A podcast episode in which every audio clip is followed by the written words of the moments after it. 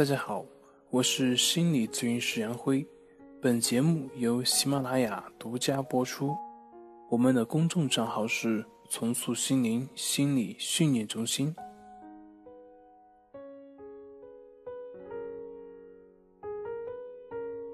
今天要分享的作品是森田疗法中“顺其自然，为所当为”到底是什么意思呢？我们首先来看一看森田正马对于神经症症状的来源定义。森田正马认为，神经症患者本来是没有任何心理问题的，只是因为他存在所谓的疑病素质。那这个疑病素质就是指对于某种原本正常的感觉看成异常，想要去控制或者是排斥这种感觉。结果由于自己的注意力集中在那种感觉上。造成注意力和感觉的相互加强，也就形成精神交互作用，进而形成一种恶性的循环。这就是森田正马解释神经症所形成症状的主要原因，进而就提出了基本上大家都知道的一个理论，叫做“顺其自然，为所当为”。这句话就是对以上症状的一种开药。森田正马曾经这么说过：“人如何服从自然呢？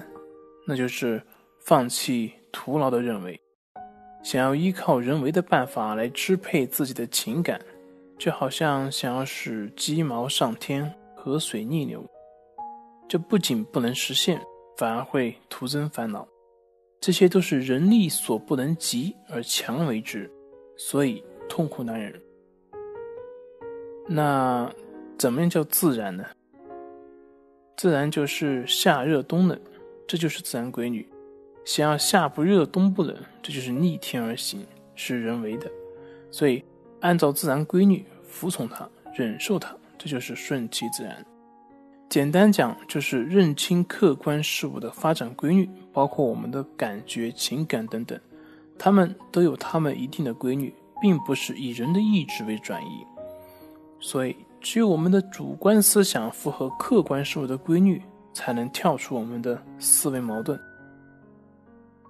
那么，怎么样叫做为所当为呢？为所当为的意思就是去做你本应该做的事情。这样，一方面我们把自己的注意力的重心由内心世界转移到外部世界，使得我们的关注点不再是症状。